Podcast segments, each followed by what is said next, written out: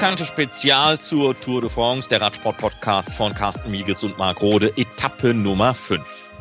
Der Podcast Windkante Tour de France wird präsentiert von Abus, offizieller Partner von Movista Team. Ja, diese fünfte Etappe schnell zusammengefasst. Sie sind losgefahren, sie sind angekommen. Das ist es schon gewesen. Carsten, hast du noch irgendwas hinzuzufügen? Ansonsten können wir doch hier eigentlich schon Feierabend machen, oder? Es, es gab einen Sprint, Marc. Ach. Ja, echt? Ja, doch. Am Ende ist dann gar nicht noch. aufgefallen. Auf diesen 183 Kilometern, wo man mal wieder äh, vom Sofa aus gesagt hat, dürfen wir noch ein Kindchen Tee reichen? Wie wär's mit Gebäck? Oder stört euch das heute? Ja? Was war das denn das für ein Tag, sag mal? Ja, es war ein komischer Tag. Das hat ja auch Jens Vogt und äh, sein Kollege, der Eurosport-Experte Rolf Aldag, gesagt. Das war schon irgendwie komisch. Oder es hatte den Anschein, als hätten die Jungs heute wirklich keinen Bock. Vierter Tag gestern, der war relativ schwer bei der Tour de France mit dieser ersten Bergankunft. Der Regen, das schlechte Wetter kam dann in den ersten Tagen dazu, als wir Nizza unten waren. Und heute haben sie es dann irgendwie rollen lassen. Es kam nicht so wirklich zu rein, Zug rein. Es gab einen Sprint, es gab zwei Bergwertungen in den Endsprintern. Aber ansonsten auf dem Weg nach Privat ist nicht viel passiert. Nee, muss ich dir recht geben. War eher langweilig, ja. Es war, es war zumindest mal vom Renngeschehen her ähm, langweilig. Ich versetze mich nur immer mal so in die Rolle eines ganz normalen Zuschauers äh, außerhalb dieser großen Radsportblase. Die Tour de France zieht ja immer wieder gerne neue Zuschauer in ihren Bann, die für gewöhnlich vielleicht äh, gar keine Radrennen gucken und die sind dann jetzt auch durch die vielen Medienberichte so ein bisschen angefeixt und denken sich vielleicht, ach, lass doch mal reinschalten, vielleicht ist das ganz spannend und dann sehen die Sonne-Etappe. Also das ist keine Werbung für den Radsport, ganz ehrlich.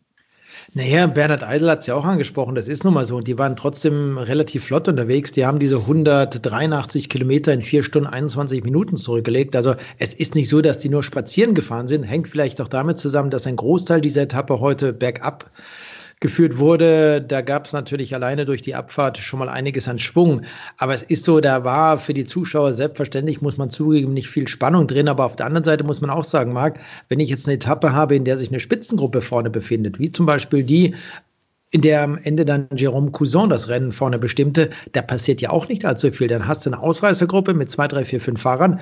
Da weißt du ganz genau, die werden irgendwann sowieso eingeholt, weil das alles mittlerweile sehr stark kontrolliert wird. Insofern hat sich da zu dem, was wir heute gesehen haben, was wir in den letzten Tagen gesehen haben, auch in den letzten Jahren oder bei anderen Radrennen, ja nicht wirklich viel geändert. Mit der Ausnahme, dass die Fahrer heute im geschlossenen Fahrerfeld in Richtung Privat gefahren sind zwei Bergwertungen der vierten Kategorie und äh, bei der ersten Bergwertung, da hatte ich so das Gefühl, Benoit Cosnefort hat immer so gesagt, will mich einer betteln? Hat hier einer Bock mitzufahren? Ich, ich warte auf euch. Lasst uns doch mal hier. Dann haben sie ihn aber fahren lassen. Das, das war auch so, dass das signalisierte, dass eigentlich wenig los war. Der hatte nämlich Bock gehabt zu fahren gegen irgendjemanden, aber es hatte keiner Interesse gehabt. Der eine Punkt, egal. Naja, der eine Punkt, der hätte ja auch nicht viel geändert. Da muss ich äh, Benoit Kosnefrau vollkommen recht geben. Wenn jetzt jemand dagegen gehalten hätte, Michael Gogel zum Beispiel, der zweite in der Bergwertung ist, dadurch hätte sich nicht viel geändert. Selbst wenn Michael Gogel einen Punkt bekommen hätte, selbst wenn Michael Gogel noch die zweite Bergwertung 16 Kilometer vor dem Ziel gewonnen hätte, hätte sich da nicht viel geändert. Dann konzentriert man sich lieber auf eine Etappe, die mehr Bergwertungen hat mit mehr Punkten, die dort vergeben werden. Das wäre sicherlich dann ein großer Vorteil. Und Benoit Cosnefrada ist dann bei der ersten Bergwertung von hinten nach vorne gefahren. Da musste Ineos noch Platz machen, dass er überhaupt vorbeikommt. Hat sich dann lieb und nett bedankt, dass er diese Bergwertung gewinnen durfte. Und so war es dann auch bei der zweiten. Aber kann man nachvollziehen, weil alleine durch diese zwei Punkte, die es maximal heute zu verdienen gab, in der Bergwertung ja eigentlich nichts geändert wurde zwei Punkte haben und damit erstmal 50 Kilometer weit weg sein. Aber gut, da er unterwegs jetzt heute ein bisschen schrumm-schrumm war, ähm, fassen wir, beziehungsweise du, mal ganz schnell das Finale zusammen.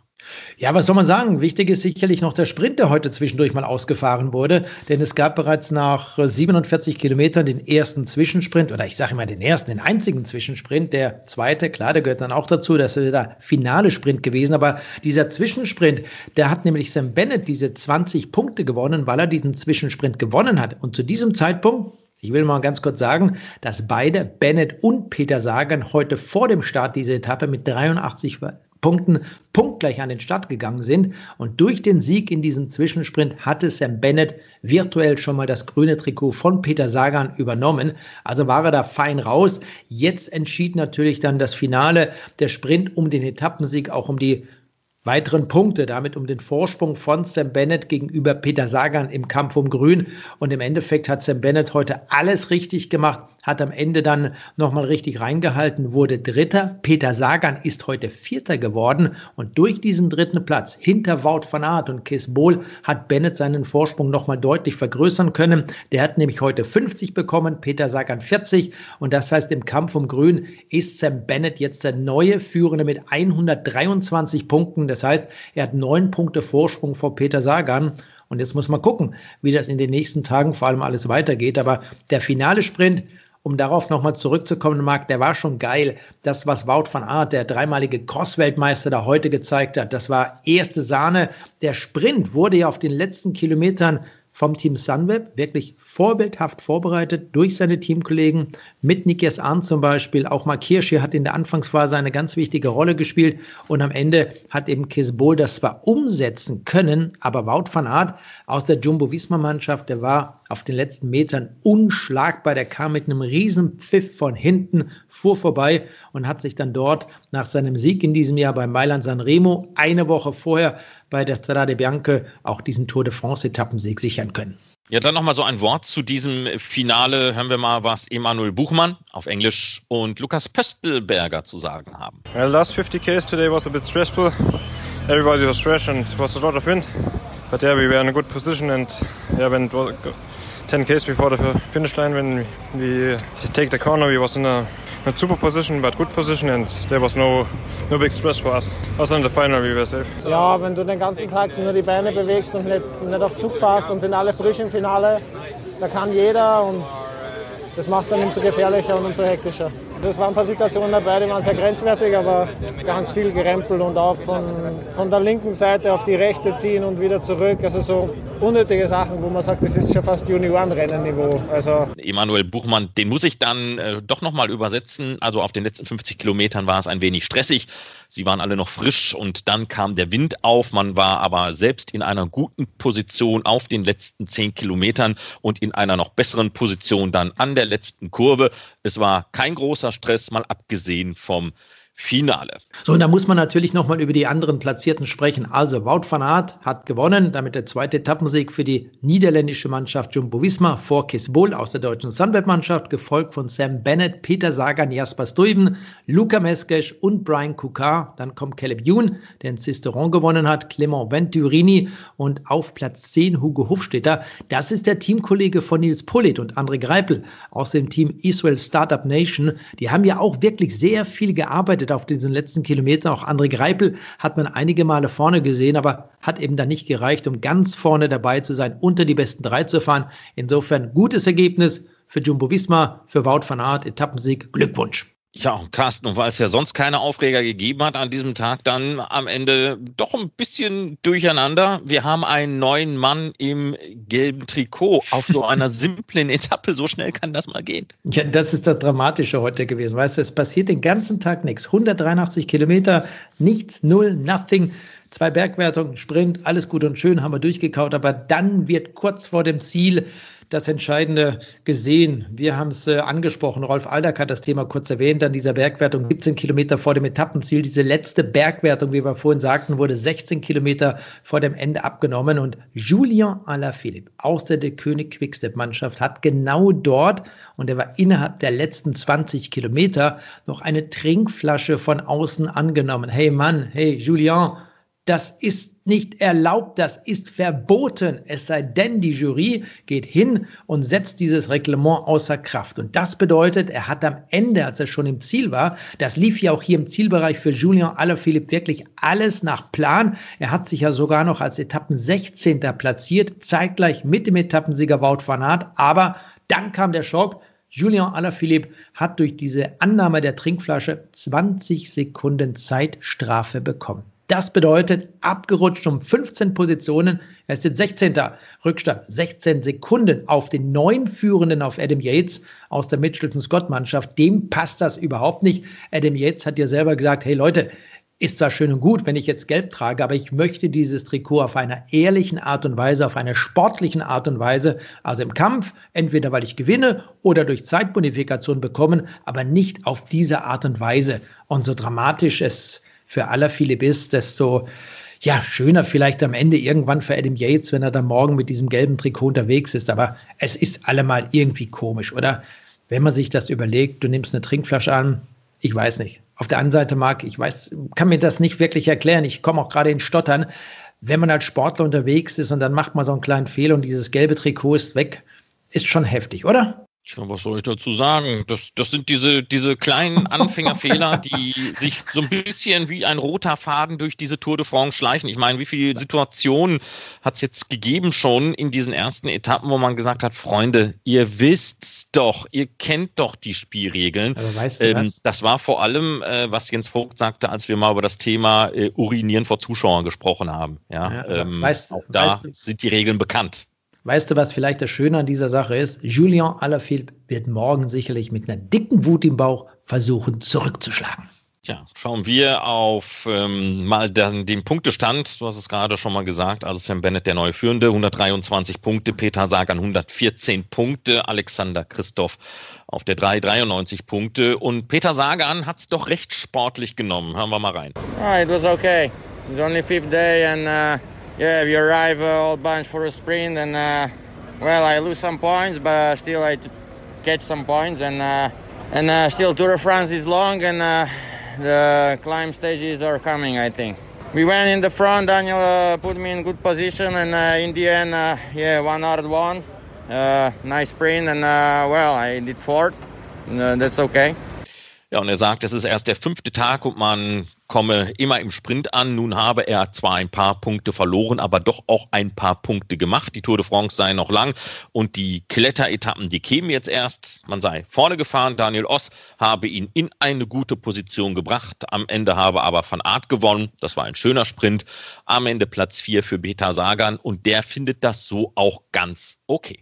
Ja, und dann kommen wir zur Nachwuchswertung. Der hat sich nämlich heute bei dieser fünften Etappe der Tour de France eigentlich so gut, nee, gar nichts geändert, kann man sagen. Ganz unten, es sind ja 26 Nachwuchsfahrer am Start bei dieser Tour de France. Da gab es so minimale Veränderungen. Das heißt zum Beispiel, Kesbol hat sich heute durch diesen zweiten Platz in der Nachwuchswertung um zwei Plätze verbessert, ist 20. zwischenzeitlich, spielt überhaupt keine Rolle.